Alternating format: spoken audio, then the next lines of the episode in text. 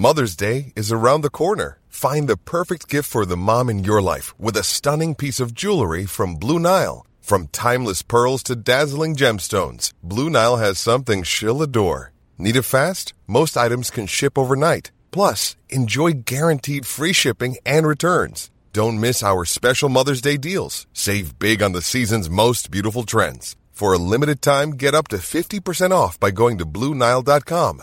That's BlueNile.com.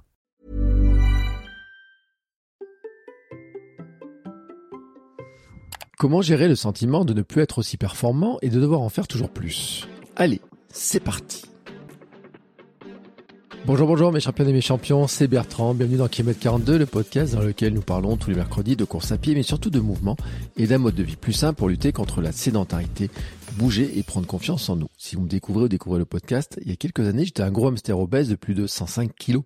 Après un clivage alimentaire, la reprise du sport, j'ai perdu 27 kilos et je me suis lancé dans le défi de courir un marathon. Je vous ai raconté tout ça dans la première saison du podcast. Maintenant, mon ambition est de devenir champion du monde de mon monde et de vous aider à en faire de même en vous lançant vos propres défis.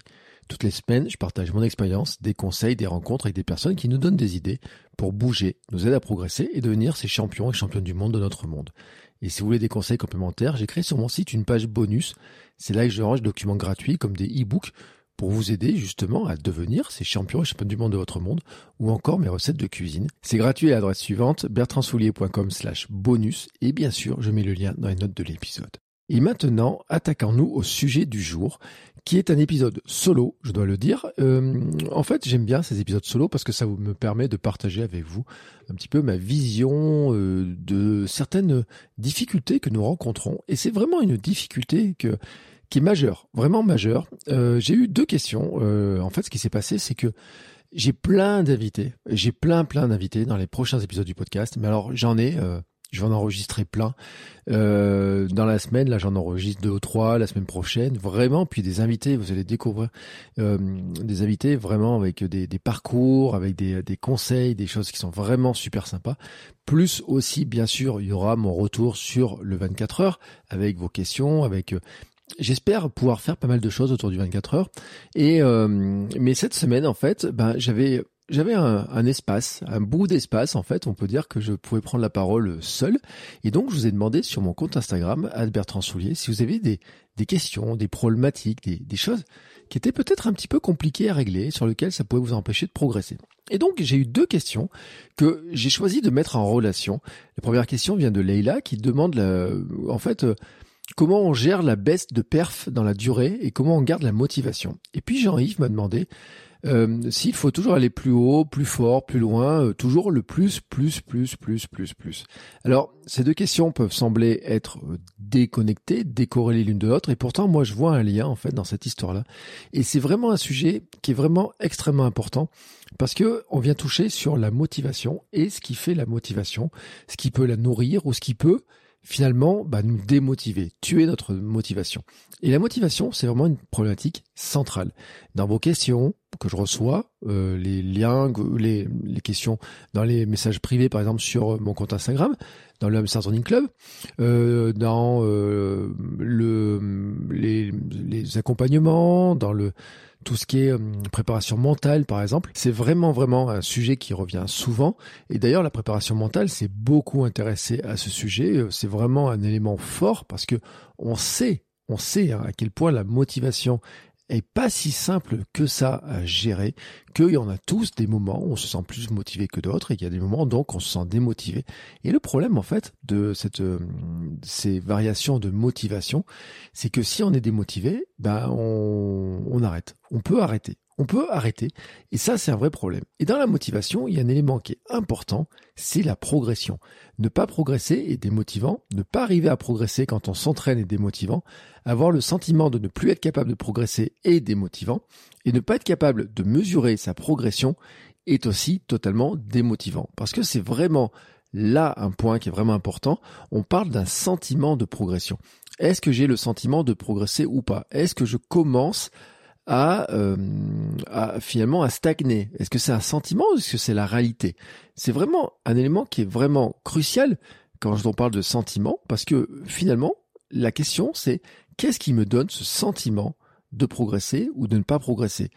Et là, c'est vraiment un élément clé de la préparation mentale et sur lequel on travaille très régulièrement, sur lequel j'ai travaillé pour moi-même déjà, et puis pour plein d'autres personnes, enfin que j'ai accompagnées, qui m'ont posé des questions. Le nombre de questions que j'ai eues, par exemple, dans les questions-réponses du vendredi sur Hamster Running Club, le nombre de questions que j'ai eues en message privé est extrêmement important. Et pourquoi c'est vraiment important et pourquoi j'y tiens vraiment à ce sujet-là? Parce que se démotiver, c'est s'arrêter un jour ou l'autre. Quand on perd la motivation, bah en fait on ne comprend plus pourquoi on va courir, pourquoi on s'entraîne, pourquoi on fait telle ou telle chose. On perd l'envie, on perd l'engagement qu'on met dans les entraînements. Et à un moment donné, ce qui va se passer, c'est qu'en fait on va mettre le clignotant, comme on dit. C'est-à-dire qu'on va se mettre sur le bord de la piste, sur le bord de la route, sur le bord du chemin. On va s'asseoir sur un banc et on va regarder les autres courir sans nous.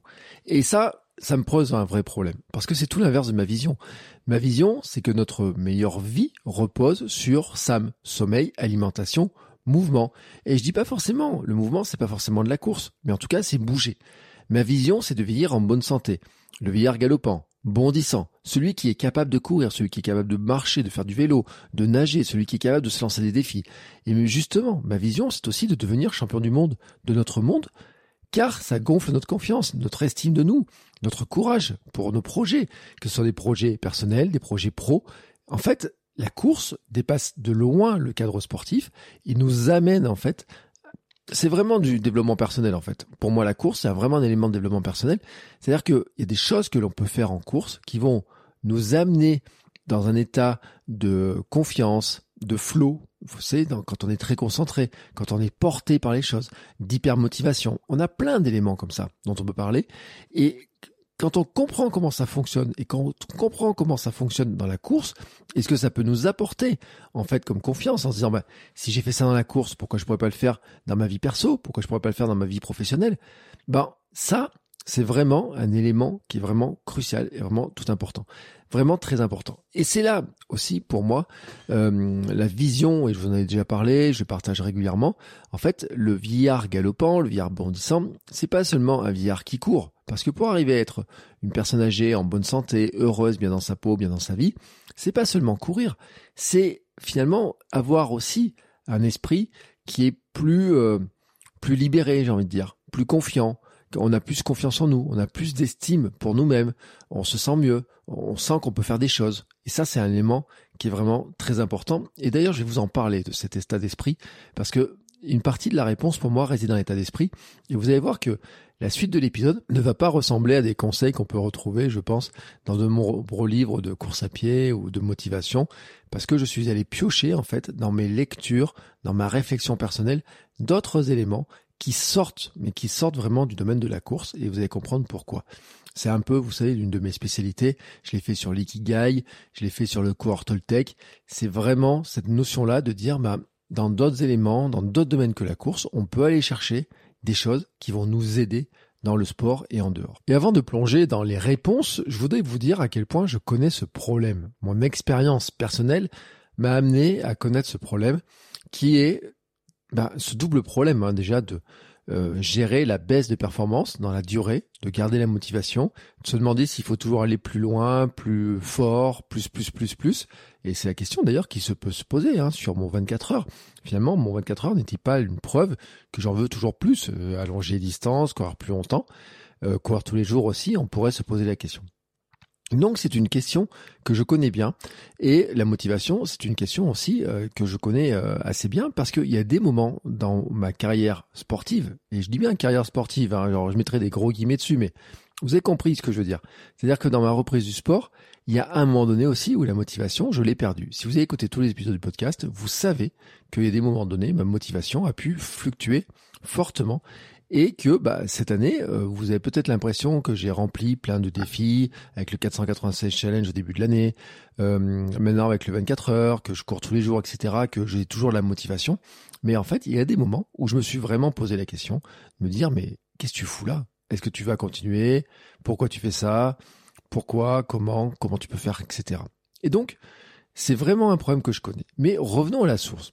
À la source, c'est l'étincelle, la motivation pour commencer à bouger la motivation qui fait avoir des ailes pour préparer une course. Ça, c'est quelque chose qui est vraiment super important. Et vous le savez, si vous avez écouté tous les épisodes de podcast, si vous connaissez mon histoire, la motivation aussi, à un moment donné, elle m'a quitté après avoir réussi cette course-là. La motivation, en fait, je l'avais laissé tomber à un moment donné. Elle était, je l'avais pas entretenue. Quand je dis je l'ai laissé tomber, c'est que je l'ai pas entretenue. Et donc, à un moment donné, je me suis retrouvé, faute de projet, sans motivation. C'est pour ça que je dis que je connais bien ce problème. Parce que je connais, en fait, l'étincelle qui donne la motivation pour commencer. Puis je connais la motivation qui permet, en fait, de se dire, mais rien ne m'arrêtera jusqu'à mon objectif. Et puis une autre fois que l'objectif est atteint, et eh bien la motivation, finalement, je l'ai plus. Je n'ai plus de motivation. Et puis ensuite, comment qu'on retrouve d'autres à nouveau la motivation? C'est vraiment, vraiment mon expérience. Elle est vraiment nourrie par ces grandes étapes-là. Donc, reprenons un petit peu. J'ai commencé à courir il y a quelques années. Bon, 105 kilos, rééquilibrage alimentaire, reprise du sport. Pas forcément la course au départ, hein. j'ai fait du, du hit, du fitboxing, de la natation. Mais en tout cas, des sports, vous savez, je me disais, t'es gros, on dit tout le monde, on dit toujours, tout le monde dit, euh, quand on est gros, on ne court pas. On ne court pas, ça abîme les genoux, ça abîme le dos, etc.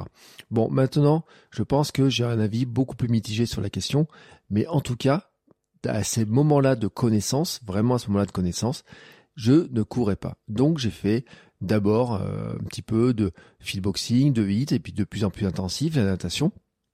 Et puis un jour, un coach, mon coach de fitboxing m'a dit, bah écoute, pourquoi tu n'essayes pas d'aller courir, voir un petit peu, tu cours un petit peu de temps en temps, tu essaies de courir, tu as vu que tu pouvais pas, essaye de voir si en courant, voir si un petit peu ce qui se passe. Et là, c'était une renaissance, vraiment une renaissance. Ce jour de décembre où je vais courir, j'étais allé courir une fois ou deux pour tester un petit peu quand j'ai commencé à perdre du poids, voir ce que ça faisait.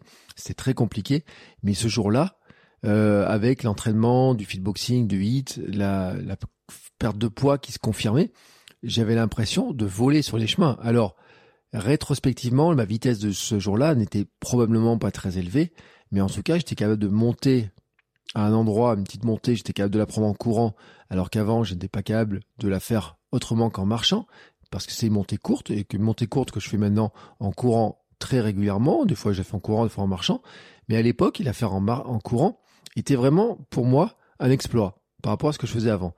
Et puis, ça m'a donné des ailes, vraiment. Premier trail, premier 10 km pour fêter mes 40 ans. Et puis, j'ai enchaîné. J'ai vraiment enchaîné. Et puis, c'est là qu'ensuite, la progression a été continue jusqu'au marathon. Alors, bien sûr, il y a eu à un moment donné la préparation euh, du marathon. Normalement, j'aurais dû faire le marathon de Lyon. Je me blesse 15 jours avant. J'ai une périostite. Je peux plus courir. J'ai mal de partout. Enfin, je peux même plus marcher tellement j'avais mal. Ça a été un échec, mais qui a permis de relancer la machine parce qu'à partir de ce moment-là, tout s'est amélioré.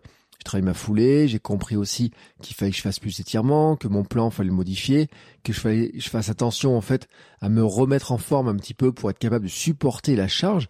J'ai appris beaucoup beaucoup de choses à ce moment-là sur le stress mécanique et vraiment c'était une grosse grosse période d'apprentissage. Hein. C'est là où on dit que les échecs permettent d'apprendre beaucoup et donc tout s'est amélioré en fait. C'est-à-dire que jusqu'en marathon 2019, tout tout tout tout s'améliore. Ma forme, mon énergie, mon poids, ma ligne ma vitesse, ma capacité à courir, ma capacité à courir plus longtemps, ma capacité à tenir ma fameuse allure marathon. Et puis je me suis même vu en fait être capable de courir plus vite que ce que je pensais puisque je partais sur un temps en me disant je vais faire le marathon autour de 4 heures et puis mes temps sur de course, ma vitesse qui était pas mal en marathon, en allure marathon, mon semi me disent bon bah tu pourrais peut-être viser 3h30. Donc déjà je visais beaucoup plus haut que ce que je j'imaginais. Bon, dans la réalité, je fais 3h46. Bon, il y a des il y a des trucs hein, avec Jonathan la semaine dernière on en a parlé un petit peu de cette histoire là de dire finalement le mur que je prends est-ce que je le prends pas d'abord mentalement plutôt que physiquement? L'épuisement que je ressens n'était-il pas un épuisement programmé parce que en disant bah quand on fait un marathon forcément on passe le mur. Je vous laisse réécouter l'épisode de la semaine dernière pour vous faire un avis là-dessus. Maintenant j'ai mon avis là-dessus mais en tout cas ce jour-là marathon de Paris je prends le mur. Mes allures changent Bien sûr, euh, il y a un kilomètre qui est vraiment extrêmement lent, etc. Mais je suis fier de moi, j'arrive en 3h46, les larmes aux yeux, je repense à tout le parcours que j'ai fait, à tout ce que j'ai vécu, je repense à mes 105 kilos euh, quelques années avant, je regarde sur la balance, à ce moment-là, je fais 78, 79 kilos, je suis extrêmement fier de moi. Et puis derrière, qu'est-ce qui se passe? Plus rien. Et plus rien. On éteint la lumière. Et oui, le blues post-marathon. J'ai fait un épisode sur le sujet. C'est-à-dire que la semaine qui suit, je ne fais rien. Et la semaine d'après, je fais pas grand chose non plus. En fait, je me suis mis, j'ai marché un tout petit peu, j'ai pas couru, j'ai marché. Plus d'objectifs. Plus rien. Plus d'objectifs. Et là, bah, en fait, je me suis vraiment posé la question de savoir, mais pourquoi tu cours? À quoi ça sert de courir? Qu'est-ce que tu vas faire maintenant que tu as rempli ton objectif? Tu vas faire quoi? Alors je commençais à me tâter un peu, à me dire bah, je pourrais faire un autre marathon, ou je pourrais faire de l'ultra. J'avais dit hein, dans le podcast, je vais faire un peu d'ultra, je voudrais allonger les distances, faire du trail longue distance, euh, commencer par des 50, des 80, peut-être monter à 100 km, mais tester ce truc-là. Et puis finalement, j'étais, euh, il y avait un projet de club qui était de faire le marathon d'Albi en 2020, mais vous connaissez la suite, la pandémie, préparation avortée, alors que je fais euh, trois semaines de préparation avec des grosses semaines, des belles semaines où vraiment j'avais senti euh, que je progressais, donc j'avais bien relancé la machine. Et puis une grande pause. Moi, j'ai pas couru pendant le premier confinement. Reprise un peu compliquée. Quand même, quand même, hein, faut le dire. Hein, il y a un petit swimrun avec Armano qui passe par là. C'était un grand moment de plaisir. Et puis 2021, vous le savez, opération du genou. Pendant euh, bah, finalement à partir de début janvier jusqu'à euh, quand je peux reprendre, on va dire au mois de juin vraiment, bah ça fait six mois pendant lesquels euh, je cours très très peu. Je marche un peu, je cours, j'ai des douleurs, j'ai mon genou qui enfle dès que je commence à courir. voilà, c'était début d'année 2021, c'était pas vraiment une très très bonne année sur le plan sportif, il faut le dire. Et puis quand je peux reprendre, en fait, c'est là que des douleurs de dos, en fait, euh, commencent à augmenter et euh, qu'on essaye de cerner un petit peu. Et puis, euh, on se rend compte que j'ai un tassement lombaire. Et puis, finalement, cette année, on voit que bah, ce qui était cette sciatique, par quoi elle est provoquée, c'est une hernie qui est finalement détectée en 2022. Et on va dire, ça fait un an que je traîne ce truc-là. Donc, vous voyez que à un moment, c'était tout vol, et puis d'un coup, tout s'arrête. Et puis tout s'arrête d'abord mentalement, parce que je n'ai plus d'objectifs. Et quand je retrouve des objectifs les événements autour font que ça s'arrête. Et puis quand je relance, quand j'essaie de relancer la machine, finalement, bah là mon genou, euh, je me blesse. Enfin, je me blesse. C'est-à-dire que ça faisait longtemps, longtemps hein, que mon genou était abîmé. Il y a un truc qui le déclenche, un jour qui le déclenche. C'est comme ça. La suite, vous la connaissez. Et donc, c'est, j'arrive à un stade où finalement, bah, je me retrouve à me dire, est-ce que je vais encore pouvoir courir? Est-ce que je vais encore pouvoir courir? Vraiment, c'est une question que je me suis posée. Vous pouvez aller voir les épisodes qui datent de euh, janvier, février de l'année dernière, notamment un épisode avec Pascal euh, Dapiron dans lequel on avait justement parlé de lui, il avait été opéré, on avait discuté de ce sujet-là, et euh, il m'a dit non non mais moi j'ai recouru, il m'avait expliqué ce qu'il avait fait, ça m'a redonné un peu de baume au cœur, parce qu'à un moment donné je me disais mais qu'est-ce qui va se passer après l'opération? Dans quel état je serai Est-ce que je pourrais courir? Est-ce que j'aurais mal? Est-ce que j'aurais des douleurs? C'est toutes les questions que se pose, euh, que tout le monde se pose avant d'être opéré. Hein. Est-ce qu'on va pouvoir revenir vraiment? Et maintenant, maintenant, si je regarde, est-ce que j'ai progressé? Qu'est-ce que j'ai fait maintenant? Est-ce que je suis capable de dire est-ce que j'ai progressé? Alors, disons-le, je n'ai pas fait, je n'ai pas mis de dossard depuis deux ans. Donc, mon prochain dossard, c'est pour mon anniversaire, 1er d'octobre. Euh, c'est pour le 24 heures. Mais depuis, je n'ai pas mis de dossard. Donc, on peut pas dire que j'ai des comparatifs. J'ai pas de comparaison vraiment. Alors, bien sûr, bien sûr, on pourrait dire, ben, j'ai fait des petits tests de vitesse pour voir un petit peu. Un test de VMA, j'ai perdu 3 points de VMA. Et oui, avant j'ai une VMA à 16, bah, je me suis retrouvé l'an dernier avec une VMA de 13. Et sans qu'il y paraisse, bah, c'est 3 km heure de moins en VMA, ça a une importance vraiment, vraiment capitale. C'est-à-dire que quand je regarde mes temps sur 5 km, sur 10 km, sur marathon, je peux pas espérer avoir les mêmes temps. Ça, c'est vraiment important. C'est-à-dire que je ne cours plus aussi vite. Mon endurance mentale, je l'avais perdu, je peux la retravailler, mais je cours plus lentement qu'avant je ne cours pas aussi vite, aussi longtemps aussi. C'est-à-dire que tenir mon allure marathon d'avant est difficile. Et puis la tenir de toute façon aussi longtemps que je faisais avant est impossible. C'est vraiment mission impossible. C'est-à-dire que mon nouvelle allure marathon ne doit plus être calculée sur un pourcentage de 16 de VMA, mais sur un pourcentage de 13. Et donc forcément, il faut que je revoie toutes mes allures. D'ailleurs, j'ai mis énormément de temps à le faire. J'ai dit un jour dans une vidéo du Hamster Running Club, sur, où j'ai fait une vidéo où je montrais mon, mes réglages de Strava, etc ou une analyse où en fait je montrais que en 2022 là cette année je n'avais toujours pas corrigé je n'avais toujours pas corrigé mes temps euh, mes, mes zones de course mes zones d'endurance de seuil etc qui sont calculées par Strava en fait étaient toujours calculées sur ma vitesse du marathon de Paris avec une VMA donc à l'époque qui était de 16 et euh, donc pareil aussi sur les semis, euh, semis de Vichy que j'avais fait juste avant. Donc vraiment sur des temps qui étaient calculés autour d'une VMA de 16 et non pas autour d'une VMA de 13 que j'avais l'an dernier. C'est-à-dire qu'en fait, on va dire que pendant euh, deux ans, j'ai vécu, on va dire, un peu sur cette illusion un peu cette illusion, enfin deux ans, un peu plus de deux ans même d'ailleurs, j'ai vécu sur cette illusion que j'étais le coureur encore du marathon de Paris, euh, avec la même vitesse, etc., qui courait pareil, et que bah, finalement j'avais euh, j'avais les mêmes allures, alors que en fait je ne tiens plus du tout mon allure du marathon de Paris. Et donc si on regarde ces chiffres, en fait, bah, qu'est-ce qu'on va dire? J'ai régressé. J'ai, je pourrais dire que j'ai régressé, que je pourrais avoir le sentiment d'avoir régressé, que mes perfs ont diminué, donc je suis un moins bon coureur. Et pourtant, maintenant, on pourrait regarder un petit peu les choses différemment. Sortir un petit peu de ça. Bon, là, je cours depuis tous les jours, depuis 420 jours. Pas mal, quand même, pas mal. Comme je disais dans mon bilan, j'ai passé, dans mon bilan de la course tous les jours, j'ai passé pour la première fois le cap des 2000 km en 365 jours. Les autres années, vous savez, sur ce travail, je mettais un objectif, je voulais courir 2000 km par an. Je n'y arrivais pas. Et là, en 365 jours, du 26 juillet 2021 au 26 juillet 2022, j'ai couru plus de 2000 km. Donc c'est-à-dire qu'en fait, objectivement, si on prend ce chiffre-là, j'ai progressé. Bon, bien sûr, vous allez me dire, oui, je suis toujours dans le plus, plus, plus, hein, la question de j'arrive. J'ai réussi le 496 challenge en janvier. Je devais faire 496 km en faisant 1 km le premier, 2 km le 2, 3 km le 3 et jusqu'au 31, 31 km. Bon, j'ai fait un peu de rab, j'en ai fait 509. Donc, j'ai réussi. Mais on est toujours dans le plus, plus, plus, finalement. Je prépare 24 heures pour fêter mes 46 ans. Bon, et d'ailleurs, en passage, je passerai ce jour-là normalement le cap des 2022 km en 2022 lors de cette course. Vraiment, voilà, vraiment. Je peux me dire que là, je serai aussi, euh, c'est un objectif, voilà, qui, qui, passe. Bon, encore dans le plus plus plus, mais ça reste quand même un, signe que finalement, bah, j'ai peut-être pas tant régressé que ça. La semaine dernière, j'ai couru 105 km. 105 km. C'est pas ma plus grosse semaine parce que pendant le 496 challenge, y a une semaine à 195, j'ai eu une autre semaine à 105 mais j'ai couru 105 km avec le sourire, sans courbature, sans ressentir de fatigue excessive. Et en plus, j'ai bouclé ma semaine sur une très très bonne note, puisque j'ai fait 19 km le dimanche pour aller boire un café. Bah ouais, 19 km pour aller boire un café. Hein. Il y a mecs, les runners qui imaginent ce genre de plan. Et ramener des cookies pour la famille dans mon petit sac. C'était vraiment un super dimanche. Une belle manière de commencer mon dimanche. Et en vous disant ça, j'ai tout simplement, vraiment, le sentiment d'avoir progressé. Tout simplement. Bien sûr, c'est un peu j'ai peut-être pas le bon mot, mais en tout cas, j'ai vraiment le sentiment d'avoir progressé. En regardant vraiment ces données-là, on peut dire oui, j'ai fait des choses que je n'avais pas faites avant.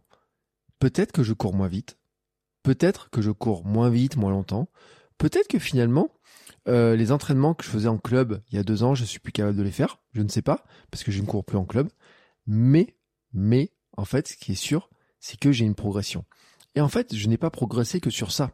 Je suis certifié en préparation mentale, j'ai fait mes premiers accompagnements. Donc j'ai aussi appris le mental, travaillé sur le mental, découvert des nouvelles techniques. Et là, je vous en parle. Je cours en sandales et pieds nus. Donc ça m'a apporté une nouvelle pratique, une évolution de ma course. Et puis, on pourrait dire aussi que le podcast en lui-même, ma connaissance de la course à pied, ma connaissance du sport, le développement du podcast, de l'audience, de tout ce qui se passe autour, c'est vraiment aussi une source de progrès. Euh, disons-le aussi, hein, le Running Club se développe. L'audience du podcast se développe et je vous remercie beaucoup, beaucoup, beaucoup d'être à l'écoute. J'ai de plus en plus de messages sur Instagram. Je vous remercie là encore. Je suis sponsorisé et vous avez entendu les publicités pour des grandes marques et puis pour des petites marques et puis pour des marques de différents secteurs. J'ai des partenaires et je suis ambassadeur de marques. Et quand on regarde un petit peu bah, sur mes revenus, euh, alors je peux pas en vivre à 100% sur toute l'année, mais il y a une partie de l'année où mes revenus, mes salaires sont payés directement par les podcasts, vraiment directement par les podcasts. Et ça, c'est quelque chose que je n'avais pas imaginé il y a 3-4 ans. Au lancement du podcast, je n'aurais jamais imaginé, mais jamais imaginé de ma vie, qu'un jour je serais sponsorisé par Adidas, Nike, The North Face et toutes les autres marques qui ont sponsorisé le podcast. Parce que pour moi, ces marques, bah, sponsorisaient en fait les champions. Elles sponsorisaient les grands champions, les athlètes, les vrais athlètes pas les gars comme ça, les hamsters qui courent dans leur coin et qui racontent leurs aventures sportives en disant bah je cours, euh, je suis un coureur lent ou quoi que ce soit. Et donc tout ça en fait se développe. Ma vie créative et sportive se développe parce que je peux prendre du temps pour développer le Hamster Running Club, pour créer du contenu. Je suis en train d'écrire mon livre sur comment on devient champion du monde de son monde. Bref, il y a des trucs qui se développent vraiment qui se développent et qui viennent non pas directement de mes résultats, de mes performances, mais de ce que je fais autour de la course à pied. Et puis, il y a des personnes qui me semblent inaccessibles comme ça que je vois sur les réseaux, qui sont très fortement suivis, qui ont vraiment une grosse audience, qui existent là depuis longtemps, qui me connaissent, qui me recommandent, qui écoutent le podcast, et même des fois, certaines personnes m'envoient des messages et me demandent des conseils. Et là, le jour où j'ai reçu ça la première fois, j'étais vraiment extrêmement surpris. Oui, oui, des personnes qui pour moi sont hautement qualifiées, qu'on pourrait, alors je dis pas que ce sont des influenceurs au sens influenceurs, vous savez, télé-réalité ou quoi que ce soit, mais vraiment qui sont référencés en tant que coach sportif, qui sont connus, qui ont des dizaines et dizaines de, milliers de followers, et ben en fait, m'envoient des fois des messages pour me demander des conseils. D'autres me disent qu'ils connaissent, etc., qui pensent à moi quand ils font la référence à certaines choses. Et ben là, ça veut dire que petit à petit, je prends une place différente dans le monde du running, une place que je pouvais pas imaginer. Et oui, alors c'est pas une place de champion. Non, c'est champion du monde, de mon monde. Mais c'est vraiment là que je commence à vivre ce rêve, à être sportif pro à ma manière. C'était mon rêve d'enfant d'être sportif pro. Et en fait, ben, je serais pas sportif pro tel que j'imaginais quand j'étais gamin, mais je serais à ma manière. Et c'est ça le concept d'être champion du monde, de son monde. C'est-à-dire, c'est d'aller toucher quelque chose différemment, de le faire différemment, mais d'être capable en tout cas de le faire. Et ça, vraiment, quand je regarde ça, je me dis, mais oui, mais oui, j'ai progressé. Quand je regarde l'ensemble des choses, j'ai progressé. C'est vrai, je cours moins vite. C'est vrai, j'ai perdu ma pointe de vitesse. C'est vrai, si on regarde maintenant le coureur lent que j'estimais être en 2018, était finalement un coureur bien plus rapide que je suis maintenant. Ça, c'est vrai. Même si je n'ai pas fait d'ultra, comme j'imaginais à l'époque, bah, j'ai quand même progressé. Même si je n'ai pas pu faire le Gravelman qui était prévu cette année, j'ai quand même progressé sur l'année dans ma pratique, dans mon approche, dans ma connaissance, dans l'aide que je peux vous apporter, dans le développement du podcast, dans tout un tas de choses que je fais. Je, j'ai progressé au sens global. Et c'est là un point qui est vraiment important et qui est difficile à percevoir parce qu'en fait, c'est pas vraiment la culture dans laquelle nous vivons. C'est pas vraiment la culture dans laquelle nous avons grandi. En fait, le constat, c'est que nous sommes dans un monde compétitif. Et la France est un monde très compétitif. Il faut le dire, ce qui est. Regardez l'école. Quand l'école fait des classements des notes, quand vous avez des professeurs peut-être qui, euh, dans certaines classes, rendaient les copies de celui qui a la meilleure note à celui qui a la plus mauvaise, ou dans l'inverse, hein, euh, celui qui a la plus mauvaise à la meilleure note, les classements, les notes, hein, tout ça. Tout ça d'ailleurs qui est discuté, est-ce qu'il faut vraiment continuer à le faire? Quel point faut le faire, etc. Il y a, on est dans un monde de compétition, on est dans un monde compétitif et on est dans un monde de classement, de comparaison. Ça, c'est la culture. C'est une culture importante en France. C'est une culture, en fait, où il faut être, finalement, devant l'autre, être meilleur que l'autre. Et cette compétition, on l'a fait aussi avec nous-mêmes. On l'a fait aussi avec nous-mêmes. Être meilleur que soi, battre ses propres records, être la meilleure version de soi-même. Chaque jour s'améliorer un petit peu. Mais ça signifie quoi être la meilleure, version de soi-même? Ça, c'est un truc difficile à comprendre, finalement, de se dire, c'est quoi la meilleure version de moi-même? Quelle est la meilleure version de moi-même? Tous les jours, je peux être une meilleure version de moi-même par rapport à la veille, par rapport à ce qui s'est passé. Mais il y a des jours, je ne serai pas une meilleure version. Mais ça ne veut pas dire que finalement c'est mal ou quoi que ce soit. J'ai droit d'avoir des jours avec, des jours sans. Tout le monde a des jours sans. Tout le monde a des jours avec. Il y a des jours on est vraiment une meilleure version que la veille, puis il y a des jours on n'est pas une meilleure version. Mais est-ce que pour autant il faut aller se flageller en disant que c'est problématique, etc. Et puis sur quels critères je juge que finalement je suis une meilleure version de moi-même que la veille? Et que l'avant-veille? Comment je fais pour le juger? Et donc c'est pour ça que pour parfaire ce monde compétitif, on a placé un élément incontestable comme juge. Et oui, un élément incontestable. Les maths, les chiffres, les records. Bah oui, tout ça. Tout ce qui est chiffres. Bah oui, on appuie sur un bouton, premier arrivé, hop, a gagné la course, c'est le premier, ou alors celui qui fait le meilleur temps a gagné, a le record, etc.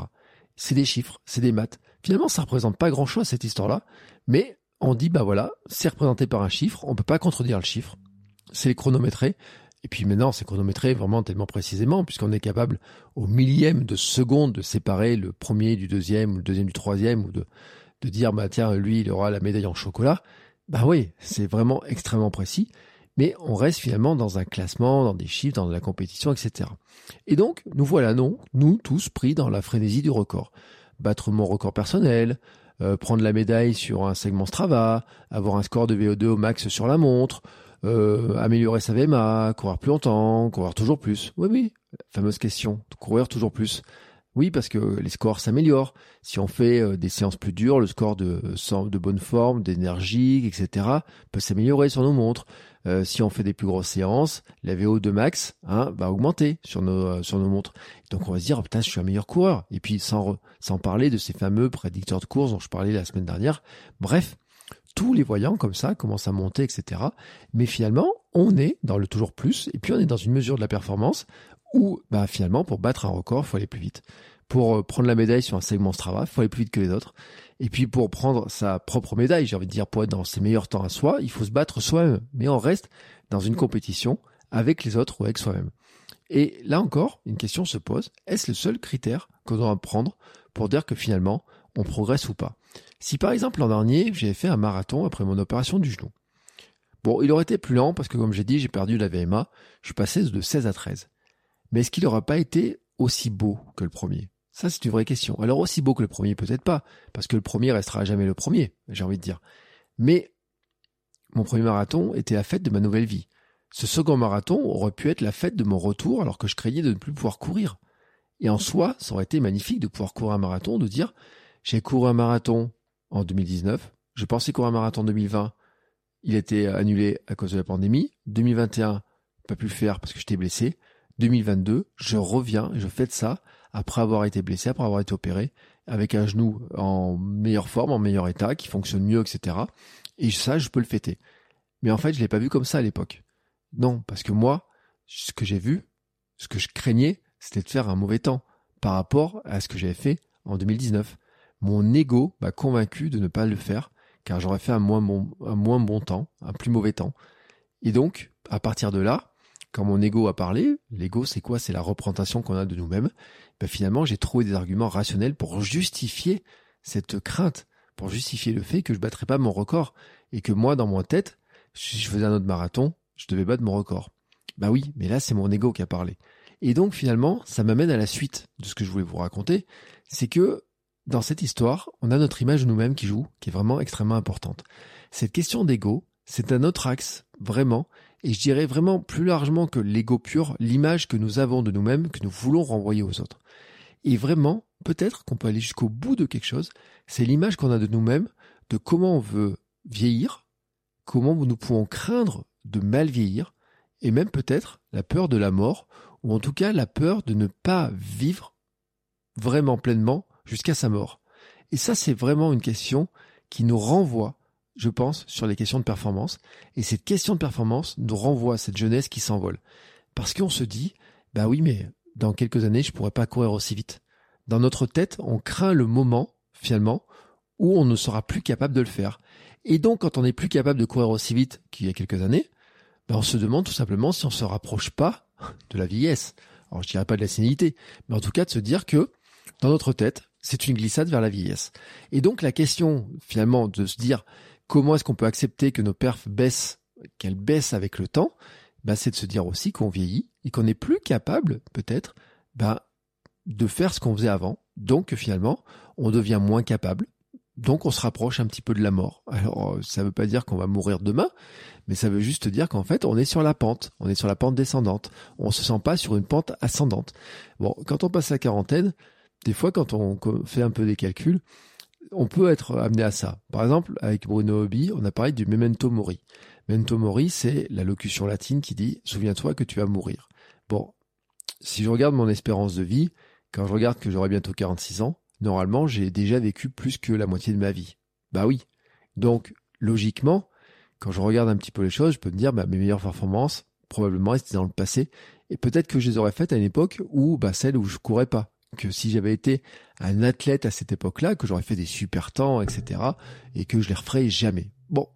Mais avec Bruno Hobby aussi, il y avait une discussion qui était intéressante, qui était de dire, bah, finalement, est-ce que je suis encore capable de faire ça? Parce que Memento Mori, c'est de se dire, combien d'occasions il me reste, par exemple, pour courir comme lui, comme faire l'Ambraman Combien de temps il me reste pour faire un marathon, un grand marathon qui me tente? Par exemple, si dans ma vie, je voulais faire le marathon de New York, combien d'occasions il me reste pour faire le marathon de New York dans ma vie, pour vraiment avoir une chance de le faire? Et est-ce que je serais encore capable de le faire longtemps? C'est les questions qui se posent. Pendant combien de temps je suis capable de me dire je vais faire des marathons? Pendant combien de temps je suis capable de faire telle ou telle course? Pendant combien de temps je suis capable de courir à cette vitesse-là? Et à partir de quel âge, par exemple, mes capacités ne se physique, physique ne nous permettent plus de le faire? Et donc, quand on réfléchit à ça comme ça, bah, finalement, on se dit que euh, on va faire euh, au maximum de ce qu'on peut tant qu'on peut. Donc, toujours plus vite, plus longtemps, plus loin. Tant que j'en suis capable, je vais courir plus, je vais courir plus vite. Je vais peut-être pas m'éménager, hein, ménager la monture, c'est peut-être pas le moment de le faire. On va se dire, bah non, euh, là, je suis capable de courir vite, je suis capable de faire ça, je vais le faire, faire, je vais le faire à fond, à fond, à fond, à fond. Bon, on a plein d'épisodes, on a parlé de ce sujet-là, que ce soit dans Kilomètre 42, dans Sport Nutrition, c'est des sujets dont on a déjà parlé, parce que finalement, ça nous amène aussi dans une, la course au trop, à faire trop de choses. Et c'est là, peut-être, qu'on s'épuise un peu, et c'est peut-être là qu'on vieillit un peu prématurément par certains moments. Et donc, on peut se dire qu'il y a des moments, ben, on va se dire, ben, peut-être qu'à partir d'un certain âge, ouais, je serais plus capable de faire ça. Je serais plus capable de faire un ultra. Je serais plus capable de faire un gravelman. Je serais pas capable de faire du TMB, un Ironman, ou je ne sais pas quoi. Donc, je vais faire le maximum de choses que je peux cette année. Et puis l'an prochain, puis dans les deux, trois ans qui viennent. Donc, on va aussi dire que euh, je vais faire ça, ça, ça. Je vais enchaîner le plus, plus, plus, plus, plus. Et puis on va se dire, je ne suis pas capable, dans quelques années, je ne pourrais pas courir aussi vite. Parce que c'est logique, on me dit, le corps vieillit, on perd nos capacités pulmonaires, on perd des capacités cardiaques, notre rythme cardiaque, notre VMA euh, va pas progresser euh, éternellement, notre VO2 max non plus, nos capacités vont pas progresser. Bref, on se dit que euh, notre FC max, notre fréquence cardiaque maximum, ne va jamais progresser non plus. Hein. Avec l'âge, elle, elle, a plutôt tendance à baisser. Et donc, on est un petit peu dans ce schéma-là de dire que finalement, notre corps vieillit, nos capacités diminuent, et donc on pourra jamais courir aussi vite. Et puis, on va se dire aussi, on n'est peut-être pas capable de courir aussi longtemps, qu'on pourra peut-être plus faire le marathon des sables, qu'il il faut le faire tant que notre corps le peut, et que nous estimons que finalement nous sommes un peu programmés pour dépérir. Et cela finalement nous amène à mon premier argument. Premier argument qui est vraiment important pour moi, c'est l'état d'esprit. Mais quand on parle vraiment de je suis programmé pour mon corps est programmé pour dépérir, c'est-à-dire que il y a un moment donné, on se dit bah et on va en parler dans des épisodes qui vont arriver prochainement parce que j'ai des invités dans lesquels on va parler de ce sujet-là, notamment des capacités des enfants dans le sport. Quels sont les, les moments où on a les plus grandes capacités? À quel moment finalement notre corps perd de ses capacités? C'est un truc qui est vraiment très intéressant.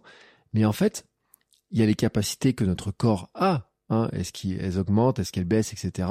Mais il y a aussi comment nous, nous les voyons. Et là, on est sur la question de l'état d'esprit. Et c'est ce qui va m'amener au prochain argument qui finalement, c'est la réflexion que je me suis faite euh, là tout à l'heure, c'est de dire que cet état d'esprit, on doit peut-être le modifier. Peut-être que la réponse à la question, c'est l'état d'esprit et de comment finalement nous nous voyons. Et pour parler de cet état d'esprit, je suis allé dans ma bibliothèque et j'ai pris le livre Changer d'état d'esprit, nouvelle psychologie de la réussite par le professeur ou la professeure Carol Dweck, elle nous démontre que nos talents et nos capacités ne suffisent pas pour atteindre le succès escompté et pour réaliser nos objectifs. En fait, ce qu'elle montre, c'est que notre état d'esprit, notre façon de considérer le monde et d'envisager ses potentialités participe activement à la réussite que nous avons. Et cette professeure de psychologie sociale à l'université de Stanford distingue deux états d'esprit, deux mindset, parce que son livre en, anglais s'appelle Mindset, et vraiment, alors c'est un, je crois qu'il en a vendu 2-3 euh, millions, hein, donc c'est vraiment un best-seller que vous allez trouver, je vous mettrai les liens dans les notes d'épisode. C'est vraiment, en fait, elle a déterminé deux états d'esprit. L'état d'esprit fixe et l'état d'esprit de croissance. Ce sont deux états d'esprit qui sont finalement dans lesquels on va passer de l'un à l'autre.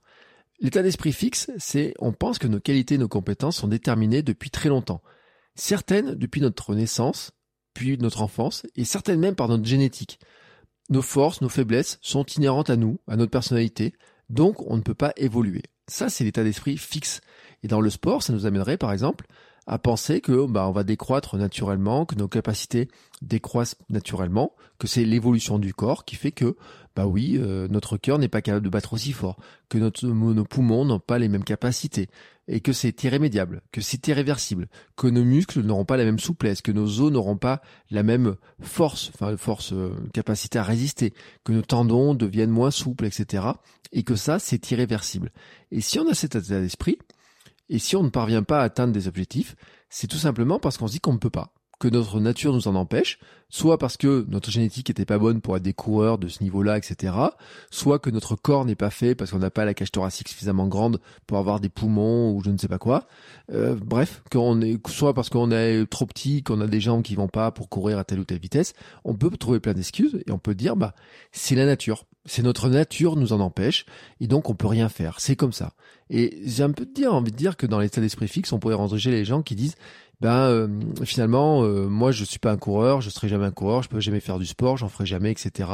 Et puis de toute façon ma famille n'a jamais fait de sport, et puis de toute façon je n'ai jamais aimé le sport, et donc je reste dans cet état d'esprit totalement fixe de dire je ne sors pas de ça.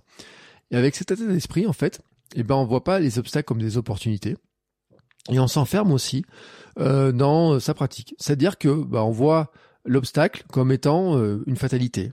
Bah oui, on peut pas progresser, on est empêché de progresser parce que finalement c'est notre génétique, l'évolution de la nature, c'est le monde qui est comme ça, on ne peut pas progresser. Et donc finalement l'obstacle et ça, je crois que vous en avez déjà parlé, hein, cette notion de, euh, ou en tout cas, j'en ai parlé dans le Stars Running Club, de, euh, de, de, livres sur le stoïcisme notamment, où ils disent que bah, l'obstacle est le chemin et que c'est l'obstacle qui nous fait progresser parce qu'il nous amène finalement à réfléchir, à trouver des nouvelles choses, à vraiment arriver à progresser. Moi, ce que je disais, c'est que quand je me suis blessé, quand je fais ma périostite, c'est comme ça que je suis passé au minimalisme. Ma course s'est améliorée le jour où finalement j'ai rencontré un obstacle qui était tellement important que la meilleure solution pour continuer à courir, c'était de faire évoluer ma course pour que finalement cette blessure ne revienne pas. Et là, j'ai eu raison, parce qu'à l'époque, je m'étais blessé en courant 30 à 40 km par semaine, et que maintenant j'en cours deux fois et demi plus dans une semaine, et que je tape sur mes tibias comme je faisais à l'époque, et euh, bah en fait mes tibias, il n'y a plus d'inflammation, ils n'ont pas gonflé ou quoi que ce soit, la périostite, elle, elle revient pas, malgré le kilométrage. Donc là, quelque part, c'est aussi un signe de progrès finalement. J'ai vraiment progressé en quatre ans par rapport au tout début du podcast. J'ai vraiment, vraiment, vraiment progressé. Parce que je me rappelle quand même qu'il y a quatre ans, bah oui, il y a quatre ans, j'avais fêté mes 42 ans. Et ben il y a quatre ans, vous voyez, on était 15 jours avant euh, le marathon de Lyon. Et j'ai annoncé sur Instagram que j'étais obligé d'abandonner, que je pouvais pas courir. Et c'était un déchirement à ce moment-là. Et là, je suis donc à deux semaines de faire le, de faire le 24 heures, non pas le marathon, mais faire le 24 heures. Et physiquement, physiquement, quand je tape sur mes mollets, quand j'ai le même geste que ce que je faisais à l'époque, enfin sur mes tibias plutôt, parce que c'est sur les tibias hein, l'inflammation qu'on la sentait, si c'était gonflé ou pas. Et ben ce matin, par vraiment machinalement, je le fais, je dis ah bah oui, ils sont bien, hein, ils sont bien mieux qu'à l'époque. Mais oui, mais en quatre ans, ça montre aussi que à quel point j'ai progressé là-dedans. Et puis quand on a l'état d'esprit fixe, en fait, on s'enferme dans sa pratique. C'est-à-dire qu'on dit bah je suis un coureur lent et puis je serai toujours un coureur lent et puis je suis un coureur, et puis donc je peux pas faire de sport. Ou alors je n'ai jamais couru, donc je ne vais jamais courir. Vous voyez, c'est ça l'enfermement. L'état d'esprit fixe, c'est finalement de se dire, je suis conditionné à pas faire certaines choses, à faire certaines choses, à dépérir, à perdre en performance. C'est comme ça, c'est la nature, je peux rien faire contre ça. Et puis, donc à côté, on a l'état d'esprit de croissance. L'état d'esprit de croissance, c'est de penser que nos qualités se développent avant tout par le travail, et donc non, nous, ce qui nous concerne, par l'entraînement. Les personnes qui ont un état d'esprit de croissance, ou de développement aussi on peut dire, cherchent constamment à progresser, à apprendre, et voient bah, finalement les obstacles comme étant une chance de progresser, voient la difficulté comme étant une chance de progresser.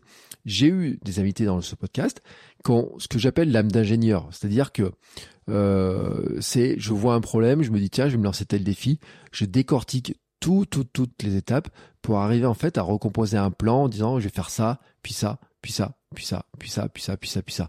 Et là, l'âme d'ingénieur, pour moi, c'est vraiment l'état d'esprit de croissance. Vous savez, c'est de dire, il y a un problème qui est sur mon chemin, comment je fais pour le résoudre? C'est pas comment je fais pour euh, vraiment me dire, je vais absolument éviter tous les problèmes ou quoi que ce soit, c'est de dire, je vais des fois, je vais aller chercher certains trucs, certains problèmes, et me disant, bah oui, mais je sais que en travaillant, en développant mes compétences, en développant, en développant mes, mes capacités, en développant finalement peut-être aussi mon mental sur certaines choses, je suis capable d'aller le faire. Et là, il y a une différence qui est importante entre l'état d'esprit fixe et l'état d'esprit de croissance, c'est que la grosse différence, c'est la prise de risque. L'état d'esprit fixe, c'est faire la même chose, ou s'empêcher de faire des choses en se disant oui mais ça je peux pas le faire parce que je n'ai jamais fait donc je le ferai pas. Et puis maintenant je suis trop vieux. Maintenant je peux plus faire former je peux plus faire ça je peux plus faire ça. Ou alors faut que j'en fasse toujours plus. Et puis je peux pas le faire. Ça c'est du fixe. Et l'état d'esprit de croissance en fait il va considérer tout simplement quand on a cet état d'esprit que l'échec fait partie de l'apprentissage. On essaie on persiste malgré les difficultés, malgré le stress, on tire des leçons, ça marche, tant mieux, ça marche pas, on se demande comment on améliore, et donc finalement on progresse par aussi, soit par on essaye, ça marche, on réussit mais on a progressé, et puis on essaye, ça marche pas, on tire des leçons, mais on progresse aussi parce que finalement la fois suivante, on aura une idée de se dire bah tiens ça marchera peut-être mieux la prochaine fois de telle ou telle manière. Et ça c'est vraiment un élément qui est important parce que pour moi ça répond vraiment à une partie de la question sur cette histoire de performance. C'est-à-dire qu'en fait, il faut se poser laquelle, quelle est la question La question que l'on se pose, c'est quel est l'état d'esprit que l'on a? Quel est l'état d'esprit que vous avez? Alors bien sûr, avec un tel descriptif que je vous ai fait, on préfère l'état d'esprit de croissance, ce qui est extrêmement logique. Pourtant, tout le monde, nous tous, nous essayons entre les deux, en fonction du sujet, notre humeur, nos compétences, notre énergie. Il y a des moments, en fait, bah, on peut être très très fixe, très très fixe. Et puis, euh, il y a des moments où on peut être vraiment dans la croissance. Et puis, il se peut qu'on soit fixe dans le travail, dans la croissance, dans une passion, ou l'inverse. Et puis, on peut se dire que si on est fatigué, on peut être plutôt l'esprit fixe. Et euh, c'est plutôt lui, parce que par un petit peu, on dire j'ai pas trop le courage de faire ça, on va plutôt rester dans notre zone, fameuse zone de confiance, notre zone de compétence, plutôt que d'aller s'aventurer c'est de nouvelles choses. Et puis, on va, il faudrait se demander dans, dans ce cas-là, finalement, comment on pourrait, comment on pourrait faire. Bien sûr, la solution serait d'adopter un état d'esprit de croissance dans le sport, mais dans tout ce que l'on fait, c'est de se dire que finalement, on va essayer de nouvelles choses. Et essayer de nouvelles choses en sport, c'est par exemple essayer de nouvelles disciplines, ou essayer de nouvelles sous-disciplines. Bon, là, on parle de course à pied. Dans la course à pied, il y a plein de disciplines. Il y a le 5 km, le 10 km, la piste, le trail, l'ultra, le 6 heures, le 12 heures, le 24 heures. Il y en a plein. Il y en a plein. On parle de course, on peut rajouter aussi finalement les disciplines où la course intervient. Et on pourrait parler par exemple de euh, on a parlé déjà de duathlon, vous savez, c'est euh, par équipe avec un vélo, on court, on fait du vélo, on court, on fait du vélo. J'ai parlé tout à l'heure de swimrun, on pourrait bien sûr parler de triathlon, on pourrait parler de plein plein plein plein de disciplines qui finalement nous permettent aussi de progresser différemment, vraiment différemment, tout simplement parce que eh ben, c'est peut-être pas les qualités de vitesse. Peut-être que on va pas comparer avec ce qu'on a fait sur marathon il y a quelques temps, sur 5 km, sur 10 km, mais on va comparer par rapport, finalement, bah, à rien, parce qu'on l'a jamais fait. Donc, on va essayer de nouvelles disciplines, on va faire de nouvelles choses, on va apprendre de nouvelles choses, et on va se dire, bon, bah, j'ai peut-être pas très bien nagé, mais oui, je dois être capable de faire euh, un ou deux kilomètres en natation. Pour faire mon premier triathlon, je dois être capable de le faire, m'entraîner un petit peu, je dois être capable de le faire. Et donc, on va progresser. Et donc, finalement, peut-être qu'on aura le sentiment de ne pas progresser spécifiquement en course, mais que dans sa que dans sa sport, euh, dans son sport global de tout ce que l'on fait, on progresse aussi. C'est par exemple aussi euh, le cas de, euh, bah, je me mets au vélo et puis sur le vélo, bah, je commence à faire des distances de plus en plus longues. J'arrive à passer les câbles, de faire 100 km, etc. je passe les petits diplômes et autres. Bah, finalement, oui, peut-être que les performances en course ne progressent pas, mais globalement sur la discipline, sur la pratique sportive, il y a la progression parce que le vélo est devenu, est venu peut-être remplacer, peut-être compléter, et donc passe finalement, nous amène à une évolution sportive euh, différente. Et donc c'est accepter que notre progression passe par l'évolution de notre pratique. Parce que, bah oui, on peut se dire que euh, peut-être qu'en vieillissant, on sent qu'on peut courir moins vite, moins longtemps, ou qu'on a moins envie de faire certaines choses, etc. Mais qu'on peut aussi avoir envie de tenter des nouvelles évolutions, nouvelles pratiques. Pas forcément toujours courir avec un dossard, ou alors plutôt faire des off, plutôt faire des courses à étapes, plutôt que de faire des euh, un ultra en une fois. Peut-être qu'on peut se dire on va faire une course à étapes sur deux trois jours. Pourquoi pas? Pourquoi pas? Je veux dire que là, c'est chacun va mesurer un petit peu son évolution, comment il va le faire et qu'est-ce qu'il a envie de faire. Et ça, c'est vraiment un élément qui est vraiment important. Et puis, on va regarder aussi ce qui est possible. Ce qui est possible, des fois, on se dit qu'il y a des choses qui sont impossibles, et puis on regarde autour de nous, on se rend compte qu'il y a des gens qui ont fait des choses qui, rendent ce qui nous semblait impossible, peut-être possible. Dans ce podcast, j'ai fait des épisodes avec des anciens obèses, des malades du cancer qui ont fait des choses qui me semblent impossibles à moi. Rappelez-vous euh, l'épisode qu'on a fait sur l'UTMB, sur euh, comment, en étant, en ayant frôlé la mort d'un cancer, d'avoir vraiment de dire j'ai senti la mort en moi, comment euh, mon invité avait réussi à courir l'UTMB pour aussi aider des enfants, pour aider des collecter de l'argent, etc. Des enfants qui ont, qui sont, euh, qui sont malades du cancer. Ça paraît totalement incroyable et vraiment euh, impossible. Et même lui le pensait impossible avant de le faire. Mais à un moment donné, eh ben, il l'a fait il montre que c'est possible. Si vous regardez sur les réseaux sociaux, il y a plein de gens qui font des choses qui nous semblent impossibles à nous. Et pourtant, quand on regarde un petit peu les choses, on peut se dire qu'en plus, bah, ils le font avec ce que j'appellerais moi un handicap de départ. Et vous allez voir pourquoi j'en parle après. Mais vous allez comprendre un petit peu ce que je veux dire par là. Et puis, j'ai aussi fait des épisodes où nous avons parlé de ce qui était possible malgré l'âge. Par exemple, euh, dans certains épisodes, on m'a dit que bah, le doyen du marathon des sables, il a 80 ans, ou 81 ans, ou peut-être même 83 ans. Courir le marathon moins de 3 heures à 70 ans. J'ai fait une vidéo sur le sujet, sur ma chaîne YouTube. Oui, oui, oui, oui. Courir le marathon moins de 3 heures à plus de 70 ans, c'est possible. Et d'ailleurs, euh, Joe Schombrot, qui est le recordman du monde, en a couru des marathons moins de 3 heures, plus de 70, peut-être 80. Et euh, il a battu le record dans sa catégorie, dans des plus de 70 ans bah, il a passé le marathon en moins de 3 heures. Bah ouais, donc comme quoi, comme quoi, et c'est pas le seul, parce qu'il y avait déjà quelqu'un d'autre qui avait ce temps en dessous de 3 heures et tout, et donc comme quoi, bah, finalement, ce qui peut-être nous semble impossible, bah, finalement, c'est peut-être possible. Surtout que le fameux Joe, en fait, on se rend compte qu'il a commencé la course à 36 ans. J'ai vu aussi ce week-end, euh, le, sur le 24 heures, le record du monde du 24 heures a été battu. Euh, bah il était gros. c'est un ancien obèse qu'il a battu, vous voyez. Bon, bien sûr, peut-être dans sa jeunesse, il a fait du sport du haut niveau, il était, euh, je crois, espoir en kayak ou quoi que ce soit. Mais on peut pas dire que le kayak soit de la course à pied, mais n'empêche que à un moment donné, il faisait plus de 100 kilos et que maintenant, il est recordman du monde sur toutes les distances aussi longues que ça. Alors on peut dire c'est toujours un extraterrestre, il a des capacités ou quoi que ce soit, mais n'empêche qu'il montre qu'il y a des choses qui sont possibles.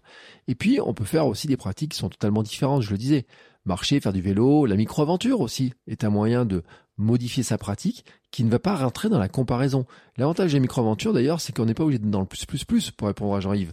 C'est-à-dire que finalement, la micro-aventure commence à aller faire le premier kilomètre. Rappelez-vous l'épisode avec Lilian qui disait que un kilomètre en ligne droite, euh, toujours en ligne droite, euh, à partir camper le soir. D'ailleurs, en parlant de Lilian, euh, j'ai vu qu'il a fait ça avec ses filles dans la semaine.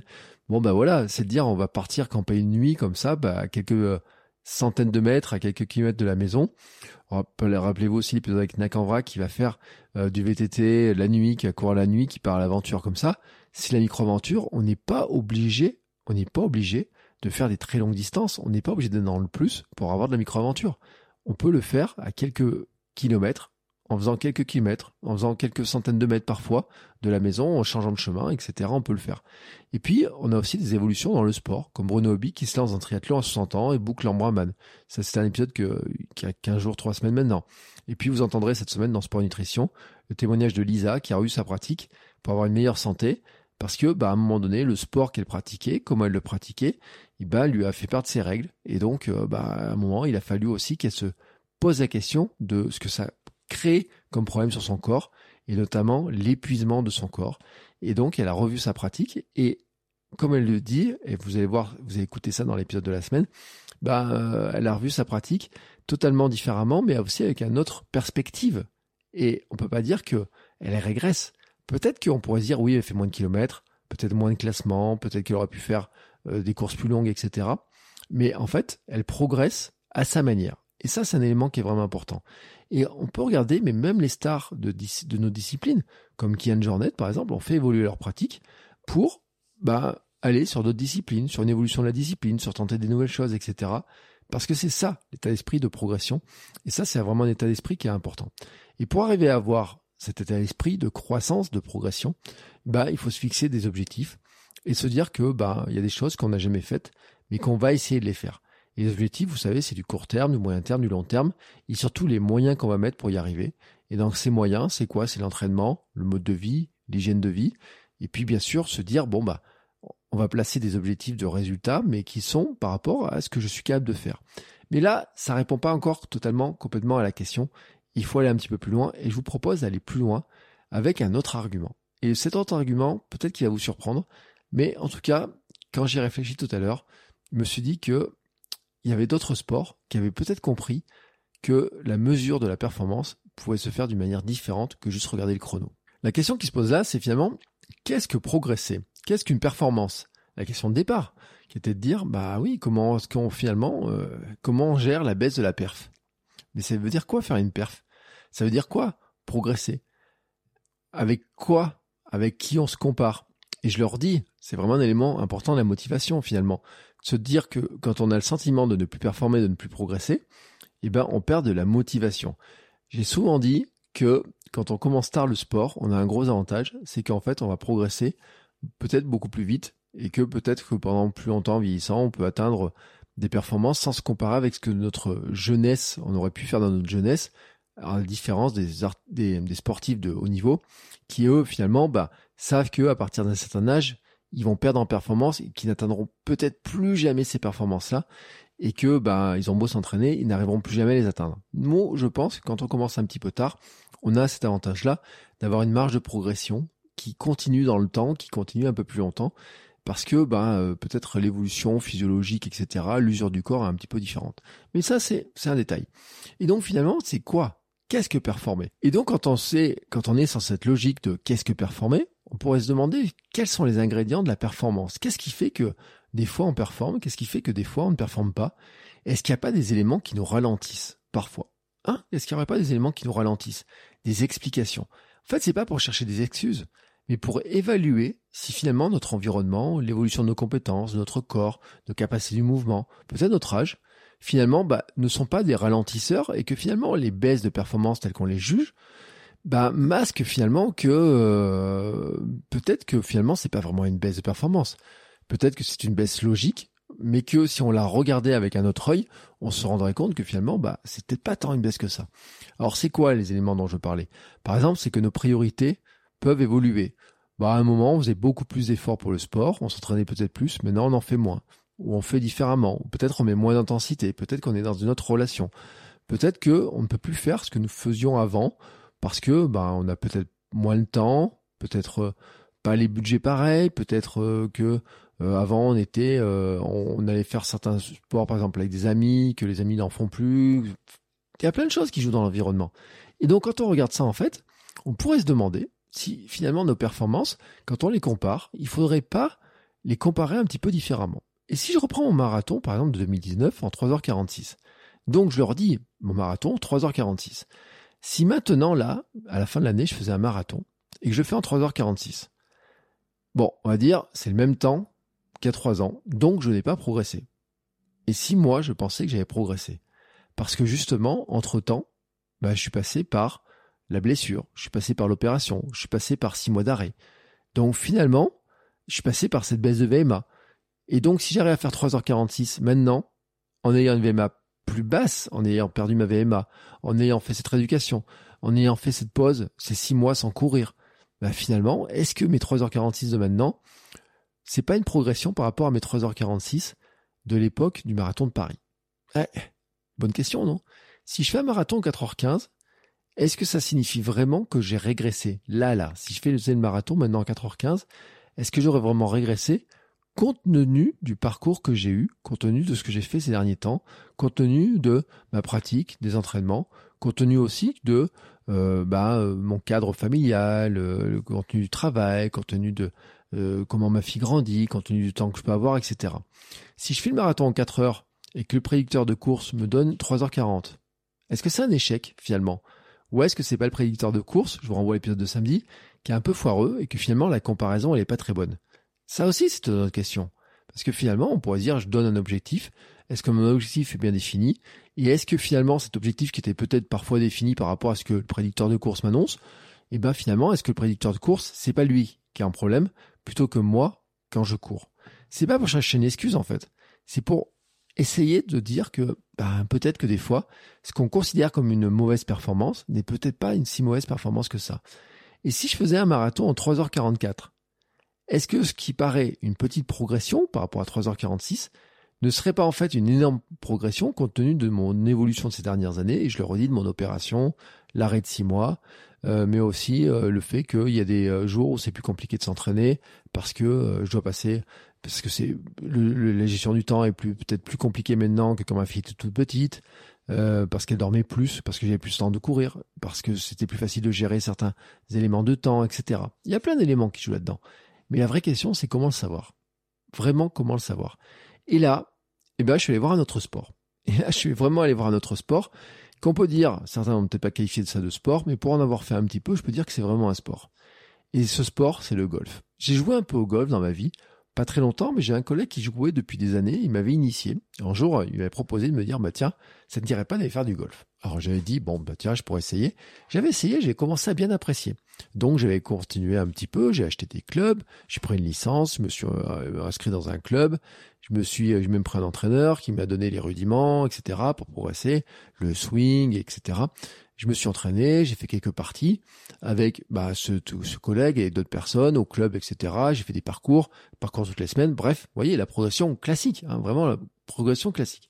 Et puis j'ai découvert comment fonctionnait le golf. Et le golf, ils ont inventé un truc, mais vraiment génial. Vraiment, c'est un truc que je trouve génial. Ils ont trouvé le moyen de faire jouer des joueurs de, de niveau totalement différents la même partie et qu'un joueur novice soit capable de battre un joueur expérimenté. Et ce truc qu'ils ont mis en place, c'est le handicap. Alors le handicap, je ne voudrais pas vous faire un cours de golf, mais l'idée elle est très très simple. C'est que chaque joueur a un, un handicap qui, de 0 à 54. Tout joueur qui débute a un handicap de 54. Voilà, 54. Et on va dire qu'un pro, vraiment les très bons, les très très bons, les pros et tout, bah avec la progression, leurs compétences, etc., ils auront un handicap de 0. Ce handicap va permettre de calculer le nombre de coups que le joueur doit faire pour boucler un parcours. Ce que je veux dire par là, en fait, c'est que, bon, vous savez, le but, ben, le but du golf, c'est, vous avez un parcours, et il faut faire le moins de coups possible pour rentrer la balle dans le trou, trou par trou, et ça, faire recommencer ça, ça, sur 18 trous. Et donc sur le parcours, il y a ce qu'on appelle des parts. C'est-à-dire que chaque trou a un, un, un part, c'est-à-dire le nombre de coups pour rentrer la balle dedans. Donc peut-être que le trou numéro 1 par 4, c'est-à-dire que vous avez 4 coups normalement. Le parcours a été fait pour que vous rentriez la balle en 4 coups, avec les coups d'approche, etc. Mais en fait, la belle subtilité de ce handicap, c'est que ben, il y a peut-être plus de coups, on a droit à plus de coups quand on est moins bon. Sur un parcours de 18 trous, la moyenne donc c'est un par 4. Ça veut dire qu'en fait, quand on regarde, pour certains trous, il y a 4 coups, d'autres coups, il faut 3, d'autres coups, il en faut 5, mais que globalement, en fait, quand on fait un parcours de 18 trous, ça se fait en 72 coups, si on, répète, si on est vraiment dans ce qui était prévu, le par, etc. Ça fait 72 coups pour finir le parcours. Normalement, le pro avec un handicap de 0 devrait faire le parcours en 72 coups. peut-être même s'il est très bon, euh, s'il arrive à, selon certains, à, être faire des bogeys, des trucs comme ça, peut-être qu'il va même faire en 70 coups, 71, 69 ou je ne sais pas quoi. Mais, mais, mais, mais, là où il y a un truc qui est magique, c'est le handicap, va augmenter le nombre de coups possible. Si j'ai du handicap, j'ai le droit de faire plus de coups. Et en fait, pour rentrer dedans, parce qu'on en considère que finalement, quand j'ai ce handicap-là, eh ben, il me faut plus de coups parce que je n'ai pas les compétences pour faire le parcours dans ce qui était prévu au départ. Moi, avec mon handicap de 54, je n'ai pas 72 coups, mais 72 plus 54 coups, soit 126 coups. Et finalement, je rentre un petit peu dans le par du parcours, c'est-à-dire euh, dans ce que je peux faire par rapport à mes compétences. Et maintenant, donc, imaginons que je fasse une partie avec d'autres personnes. Eh, bon, on part avec Marco. Et Marco, lui, a un handicap de 18. Donc, il doit bloquer le parcours en 72 plus 18, soit 90 coups. Et eh oui. Et maintenant, on va même ajouter Laure. Laure, elle a un handicap de 11. Ah oui, tiens, je le donne 83 coups à elle pour jouer. À la fin, je finis le parcours en 120 coups, soit moins 6 par rapport à ma moyenne calculée par mon handicap. Et oui, si je fais 120 coups au lieu de 126, finalement, bah, j'ai mieux performé, j'ai fait moins 6. Laure, elle, elle a fait 90 coups, soit 7 au-dessus de ce qu'elle aurait dû faire, c'est-à-dire 7 euh, au-dessus de ses 83. Et Marco, quand on a tapé 88, eh ben, il fait deux coups de moins que son handicap. Et eh ben, qui c'est qui finalement gagne la partie? Eh, C'est moi. Eh ben oui, c'est moi qui gagne la partie. Et en fait, même si j'ai tapé plus de balles, au final, je fais mieux que ma moyenne. Laure, elle, elle fait une contre-performance en tapant moins de coups de la partie, mais en en tapant trop par rapport à ce qu'elle aurait dû faire par rapport à son handicap. Et Marco, il a beau avoir progressé un petit peu par rapport à son handicap, ben, en fait, il progresse pas autant que moi. Et c'est ce que veut dire pourquoi je dis ça. Pourquoi c'est magique? Car déjà, on peut jouer à plusieurs, et celui qui gagne n'est pas forcément celui qui tape le plus, on va dire celui qui va le plus vite ou quoi que ce soit. Non, non. C'est celui qui finalement, bah, par rapport à son, sa capacité, etc., et vraiment performe le plus par rapport à sa capacité par rapport au parcours. En fait, ça permet de mesurer ses progrès en changeant les parcours, en changeant les partenaires, en jouant contre différents partenaires. Je le redis, quelqu'un qui n'est pas très bien classé peut battre un bien classé, tout simplement parce qu'il peut faire une meilleure performance par rapport à son niveau. Et les parcours sont plus ou moins faciles. Hein. Il y a des parcours qui sont très difficiles, des parcours qui sont plus ou moins faciles, qui ont des niveaux de difficulté. En plus, les départs varient aussi en fonction du handicap. Et donc, et donc, ça veut dire quoi? Que quand on a prévu les règles du golf, on a pris en compte que finalement, le débutant, c'était normal qu'il puisse pas faire le parcours dans les 72 coups prévus, mais qu'en fait, en évoluant petit à petit, il allait se rapprocher de cette capacité à le faire. Alors, c'est vraiment magique parce qu'au fur et à mesure que son handicap qu'on progresse, le handicap nous amène finalement à dire bah oui maintenant je suis capable pour arriver par rapport à mon niveau, bah je suis je devrais pouvoir le faire en 100 coups et puis en 95 etc etc etc. Vous avez compris un petit peu la logique. Alors maintenant je me suis dit finalement est-ce qu'on pourrait pas s'amuser nous aussi à avoir un handicap en course, vraiment un handicap en course. C'est vraiment purement fictif et sans une recherche profonde. Et je dois le dire, hein, c'est pas le but du jeu de créer un handicap, des scores entre pour nous comparer les uns aux autres, mais c'est vraiment pour se dire que finalement, si on prenait en cas, si on, devait calculer une sorte de handicap, on pourrait évaluer nos performances en corrigeant les temps que nous faisons par des données complémentaires, en se disant que quelque part, eh ben, c'est un petit peu logique que des fois on aille plus ou moins vite parce qu'il y a plein de choses qui jouent. Par exemple, un débutant, bah c'est normal, il n'a pas les mêmes compétences que quelqu'un qui est expérimenté. L'âge aussi, c'est vrai, hein, finalement, euh, un coureur de 17 ans, un coureur de 25 ans, un coureur de 60 ans, on l'a dit, le corps ne fonctionne pas de la même manière. Le poids peut jouer, le fait d'avoir des enfants en bas âge ou des ados, euh, quelqu'un qui a un bébé à la maison qui fait passer nuit, bah il n'aura pas le même niveau de fatigue qu'un que quelqu'un qui a un ado qui est très indépendant, etc. La retraite, si on est à la retraite ou au travail, le temps de travail qu'on peut avoir, l'expérience de la course, hein, je le redis, entre débutants ou quoi. Expérience de la distance. Est-ce que c'est mon premier marathon, mon deuxième, mon dixième, mon cinquantième? Est-ce que j'ai une blessure récente ou pas? Et puis on pourrait rajouter aussi un handicap qui vient aussi de la course elle-même. Le dénivelé par exemple. Euh, oui, il y a des marathons qui sont plats, Berlin, et puis il y a des marathons qui montent un petit peu, moins plat, Paris par exemple. Bah oui, c'est un peu bizarre hein, d'ailleurs de comparer les temps sur les différents marathons parce qu'on sait très bien que battre le record du monde au marathon de Paris, rien qu'avec les passages sur les ponts, etc., c'est juste impossible par rapport au marathon de Berlin. Et je ne parle même pas du marathon de New York. Et puis il y a des villes où des marathons, où quand ils ont fait le marathon à Clermont, euh, le dénivelé, vous avez des marathons, il y a 600 mètres de dénivelé. Là où vous avez un ou deux mètres de dénivelé sur un marathon comme Berlin. Est-ce que c'est logique de comparer les temps de course entre ces marathons pas, pas vraiment. Hein. On peut dire que là, il y a un truc, euh, il faudrait un peu le corriger. Le température de départ aussi peut jouer. Par exemple, on sait que certaines températures, à partir de certaines températures, eh ben, on va perdre naturellement en vitesse, c'est logique. Et on sait, on dit oui, la température est idéale quand il fait tel euh, en dessous de 14 degrés, température idéale. Et puis quand il commence à faire trop chaud, on l'a vu par exemple sur le marathon olympique à Tokyo, euh, quand il fait 30 degrés, euh, c'est compliqué. et puis je sais pas, il y a en plus l'hydrométrie qui était vraiment extrêmement importante bah là, dans ces conditions-là, le corps n'est pas capable de se refroidir, la transpiration n'est plus aussi efficace, et donc bah ça marche, le corps fonctionne moins bien, donc c'est normal qu'on court moins vite. Et le vent, hein, si on se prend du vent pleine face, hein, sur, hein, on a beau dire, hein, si par exemple reprenons le marathon de Berlin, s'il se courait sous la flotte et s'il se court euh, avec du vent en pleine face sur toute la longueur, bah c'est normal que les athlètes n'aient puissent pas faire le même temps. Et donc, est-ce que finalement ils n'ont pas progressé? S'il court moins vite que si c'était parfaitement dans les conditions, la météo, etc. Mais finalement, le même temps, est-ce qu'il serait, devrait pas être corrigé eh, Un peu corrigé. Alors, je dis pas qu'il va être corrigé, mais je dis qu'en tout cas, est-ce que, dans la logique, finalement, bah, quelqu'un qui court un peu moins vite le marathon, mais avec des conditions vraiment dégueulasses, bah, finalement, n'a quand même pas progressé que s'il avait couru le même marathon dans des conditions parfaites? Ça, c'est une vraie question qui peut se poser. Bien sûr, c'est compliqué parce que dans ce cas-là, on revient sur le problème des records, comment est-ce qu'on fait tomber les records, etc. Et c'est là pourquoi je pose cette question-là, parce que ça donnerait quoi? Bah des comparaisons déjà qui seraient possibles. Et finalement de se demander si on pourrait pas se comparer, je dis pas qu'on pourrait se comparer avec les autres, mais se comparer avec nous-mêmes.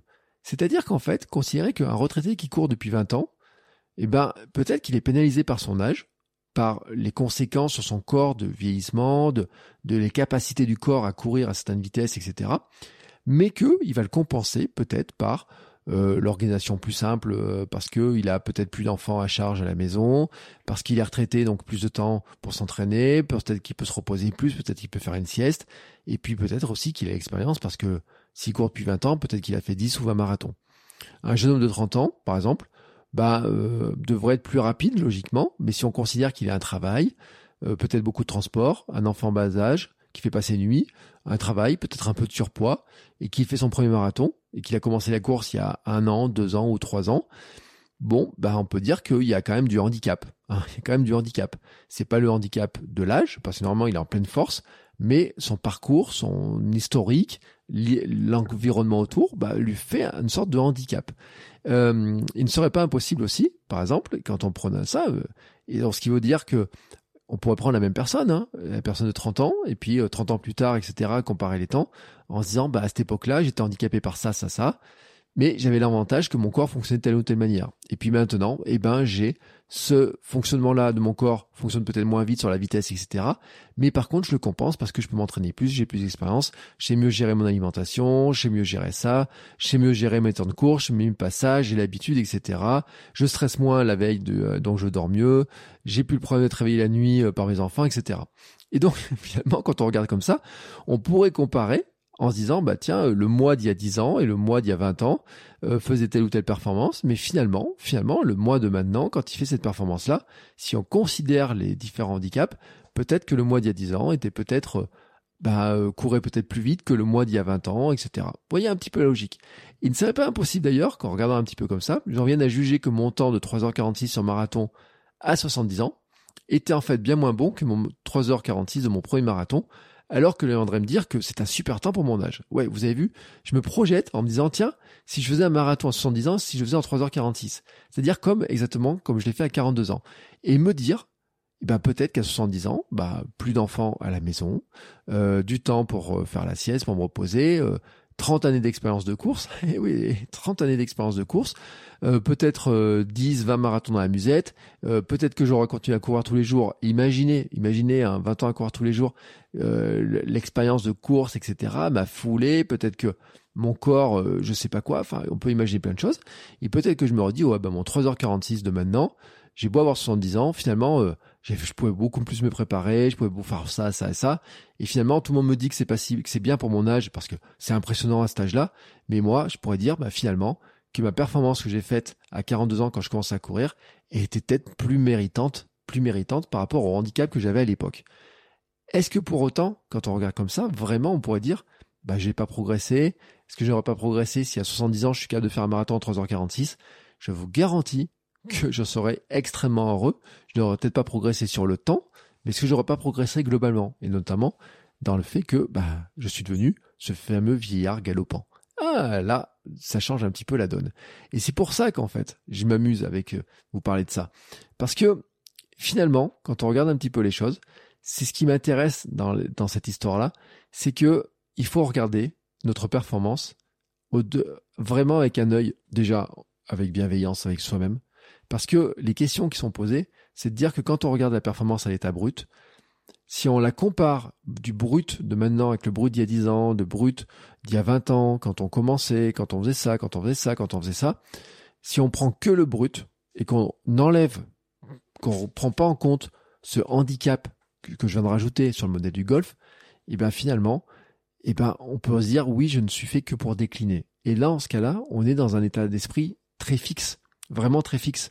Là, finalement, en insérant cette notion de handicap, qu'il faudrait calculer, je ne sais pas comment on pourrait le calculer, mais en se disant, finalement, bah, je me reconnecte finalement à ma vie, mon parcours perso, je relativise, je regarde un petit peu les choses un petit peu différemment, parce que je peux considérer, tout simplement, que bah, ces vitesses, ces modes de, de, de, de, de, de, de calcul qui sont basés sur juste le temps, ne reflète pas finalement ma progression. Ça reflète pas vraiment ce que je fais, comment je fais, comment je cours, quel est mon parcours, quel était mon historique, etc. Et c'est ça qui m'intéresse dans cette logique-là. Et des fois, on le voit un petit peu apparaître dans certaines plateformes. Par exemple, sur Strava, vous savez, qui corrige la vitesse par rapport au dénivelé, par rapport à la pente. Il y a un chiffre hein, de, de, comparaison, bah, de dire que finalement, si on court euh, un kilomètre sur du plat et sur encore un kilomètre sur du, avec du dénivelé, eh ben ils vont corriger pour nous ramener sur ce temps-là. Mais en fait, il y a plein d'autres éléments qu'on pourrait prendre en compte. Et je le dis, hein, on pourrait, on peut le penser, mais en tout cas moi c'est comme ça que je le vois. C'est-à-dire qu'on ne peut pas analyser nos performances seulement au regard du chrono. On ne peut pas regarder la performance seulement au regard du chrono. Pour reprendre la question de départ, C'est de dire, bah oui, mais par rapport au rythme de vie, par rapport au métier que l'on fait, par rapport au fait que, par exemple, si c'est un métier physique, si on travaille, par exemple, euh, ceux qui font les 3-8, euh, ceux qui ont des enfants, ceux qui ont des, problèmes de santé, euh, ceux qui ont des problèmes, on pourrait dire, hormonaux, ceux qui ont des problèmes de certaines maladies, ceux qui ont des problèmes de fonctionnement physique, on pourrait dire la souplesse, des choses comme ça. On pourrait avoir plein d'éléments qui pourraient expliquer que finalement, ben, on court peut-être un peu moins vite, un peu moins longtemps, un peu différemment, etc. Mais que l'on progresse quand même. Et c'est ça que je voulais vous dire dans cet épisode, en reprenant l'histoire du handicap du golf. C'est de dire que si, finalement, à chaque fois qu'on court, et si dans notre carrière de coureur, on avait cette prise en compte d'un certain calcul de handicap, en disant, bon, c'est sûr que là, à cet âge-là, euh, je suis en pleine force de l'âge, mais, mais, j'ai aussi des enfants à la maison. J'ai aussi misé, je dois miser beaucoup sur le travail. J'ai les emprunts, j'ai la pression, j'ai des transports, j'ai plein de choses, etc. Moi, par exemple, je m'estime être extrêmement privilégié dans mes capacités à courir tous les jours, à m'entraîner. Je travaille à la maison, j'ai pas de transport, je pars de la maison pour courir. Je vais, je pars vraiment de la maison pour courir, j'ai des chemins, je peux faire tout ce que je veux depuis la maison, j'ai pas de temps de transport. C'est un vrai privilège. C'est un vrai privilège que comparé à des gens, par exemple, si vous êtes à Paris, vous me dites j'ai une heure de transport le matin, une heure de transport le soir, les deux heures que vous passez dans les transports, ben moi, c'est deux heures que peut-être je vais passer à courir. Et ben, si on avait le même temps de course, moi, je considère qu'en fait, vous êtes handicapé. Alors, je dis pas handicapé sur le plan du handicap physique, mais le handicap au niveau du golf, ben, que pour vous, c'est un handicap de courir euh, vous avez ce handicap parce que vous avez peut-être moins de temps, parce que vous êtes obligé de moins dormir pour avoir du temps d'entraînement, parce que euh, vous avez euh, peut-être les repas sont un peu différents que moi je peux manger à la maison, parce que vous êtes obligé de vous lever plus tôt parce que vous avez une heure de métro à faire le matin, etc. Parce que vous rentrez plus tard le soir, parce que vous êtes obligé de vous entraîner plutôt très tôt le matin, vous n'avez pas... Vous pouvez imaginer plein de choses peut imaginer plein de choses. Et vous dites, oui, mais moi, par exemple, en comparaison, je dirais, ben moi, euh, j'ai euh, ma fille, euh, bon, jusqu'à l'an dernier, elle faisait pas trop ses nuits, toutes les nuits on se réveillait, etc. C'est un handicap. Alors que vous, bah, vous avez des enfants qui sont plus grands, plus autonomes, qui vont à l'école tout seuls, etc. Alors que moi, je dois aller la chercher, je dois les ramener, etc. Vous voyez, on pourrait avoir ces comparaisons-là. Et le but du jeu n'est pas de se comparer avec les autres. Le but du jeu, c'est de se demander, en fait, si finalement, à l'époque, on a fait cette fameuse perf de référence, vraiment cette fameuse perf de référence, si finalement, on n'avait pas moins de handicap. Certes, on pourrait se dire, j'étais plus jeune, donc je devais courir plus rapidement, etc. Mais j'avais ça, j'avais ça, j'avais ça. Et maintenant, certes, c'est normal que je cours moins vite, mais j'ai en plus tel handicap, tel handicap, tel handicap. Et finalement, de se demander si la perf, la contre-perf de maintenant n'est pas finalement plus méritante que la perf qu'on faisait il y a 5 ou 10 ans, où on n'avait pas les mêmes contraintes, où c'était peut-être plus simple de courir, plus simple de faire certaines choses, etc. Et on en revient aussi à la question sur le toujours plus fort, plus loin, plus vite, etc. C'est que ça relativise aussi cette notion-là. C'est de se dire que finalement, si on prend en compte le handicap que nous crée notre environnement, le travail, la vie de famille, la pression qu'on peut avoir, etc., eh ben, pour avoir une perf, pour progresser, on n'est peut-être pas obligé de courir plus vite, plus longtemps, faire plus par rapport à notre environnement de maintenant, on peut finalement continuer à progresser dans notre à faire des meilleures performances, mais en disant bah maintenant, bah, par rapport à ce que je suis capable de mettre en entraînement, capable de faire, etc. Et ben c'est logique, je suis moins capable de m'entraîner, je suis pas capable de m'entraîner pareil, etc. Et donc c'est totalement logique que finalement bah, ma perf soit plus basse ou que je sois pas capable de courir aussi longtemps, que je sois pas capable que j'ai pas envie ou la capacité de m'entraîner pour courir un ultra et que c'est pas un problème et que c'est vraiment pas un problème, mais que ça m'empêche pas de progresser. Et la conclusion de cet épisode, c'est vraiment déjà de regarder ça avec bienveillance, vraiment, et puis d'adopter un état d'esprit ouvert sur les différentes pratiques, mais aussi, aussi sur le fait, tout simplement, bah, que on a l'environnement autour de nous. On a ce que l'on fait au quotidien, qui n'est pas que du sport. Notre métier, on n'est pas sportif pro. Hein, c'est pas notre métier. Euh, un jour, je discutais avec un footballeur qui me disait que son métier à lui, c'était de s'entraîner le matin, de faire la sieste l'après-midi, bien dormir la nuit, pour être le plus performant à chaque entraînement et le, le plus performant possible le vendredi soir quand il y avait match. C'était ça son métier à lui. Il n'avait rien d'autre que ça comme objectif. Son salaire était confortable, assuré, l'appartement loué, il pouvait tranquillement le louer sans se poser les questions des fins de mois, quoi que ce soit. C'était peinard, j'ai envie de dire. En plus, lui, il avait même pas d'enfant. Vous avez qu'à voir le truc. Il avait juste à bien se nourrir, bien se reposer, bien s'entraîner. Les bases de Sam. Il n'avait pas tout le truc à côté. Et donc, forcément, forcément, quand on regarde sa performance, on peut se dire qu'il est avantagé. Mais c'est aussi ça qu'offre le sport de haut niveau. Nous, on n'est pas des sportifs de haut niveau, on n'est pas des sportifs pros, on n'a pas que ça à faire. Et c'est logique qu'à un moment donné, bah, tout notre environnement soit une sorte de handicap, finalement, pour être capable d'avoir certaines performances. Et que peut-être que maintenant, pour revenir sur la question, le handicap que l'on a maintenant, si on ajoute tous les handicaps, est peut-être plus important finalement que le bénéfice que l'on a d'avoir euh, une vie qui a pu évoluer dans tel ou tel sens. Peut-être qu'il y a des choses qui sont améliorées pour nous faciliter l'entraînement, mais peut-être qu'il y a d'autres choses qui ne se sont pas améliorées et qui nous handicapent plus que ce que ça nous handicapait il y a quelque temps. Et c'est pour ça que j'aime bien cette notion-là de dire qu'en fait, si on avait un tel score, alors j'ai aucune idée de comment on le calcule, hein, là je vous balance ça euh, comme ça en brut, et ben en fait, ça nous permettrait de relativiser et de sortir de cette perf pure, vraiment pure, pure, pure, du pur chrono en fait, du pur chrono. Parce que même quand on regarde des athlètes, des très très bons et autres, quand ils courent des courses, et ben certains en fait, certes ils courent moins vite que d'autres, mais quand on regarde les conditions dans lesquelles ils le font, on peut se dire que, bah, ils, je dis pas que méritent plus, mais que quelque part pour faire ce temps-là, avec le handicap qu'ils ont, eh ben, c'est encore une performance qui, à mon avis, est encore plus impressionnante.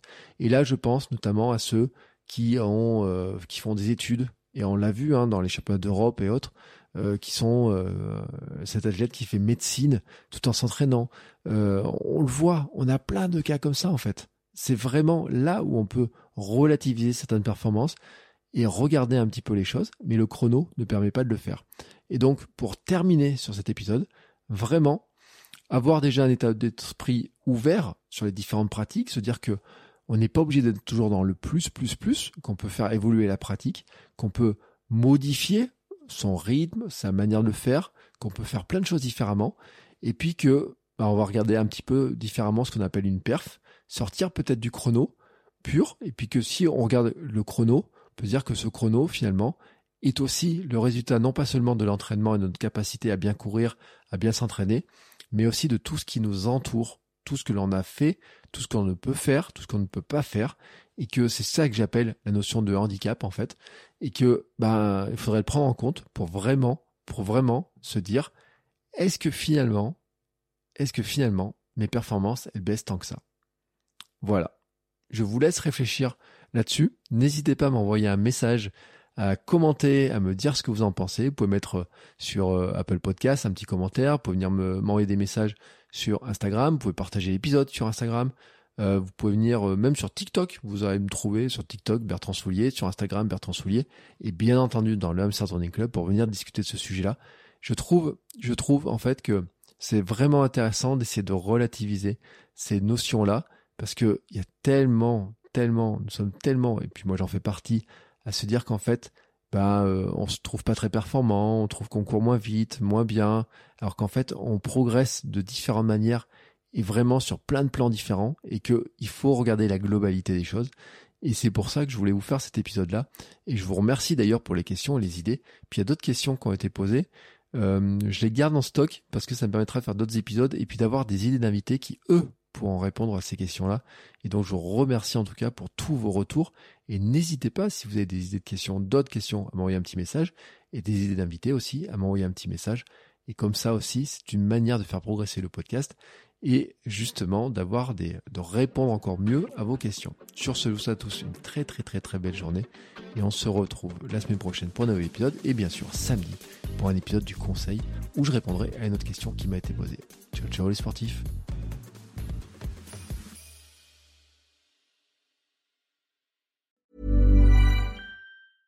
Want flexibility? Take yoga. Want flexibility with your health insurance? Check out United Healthcare Insurance Plans. Underwritten by Golden Rule Insurance Company, they offer flexible, budget friendly medical, dental, and vision coverage that may be right for you. More at uh1.com.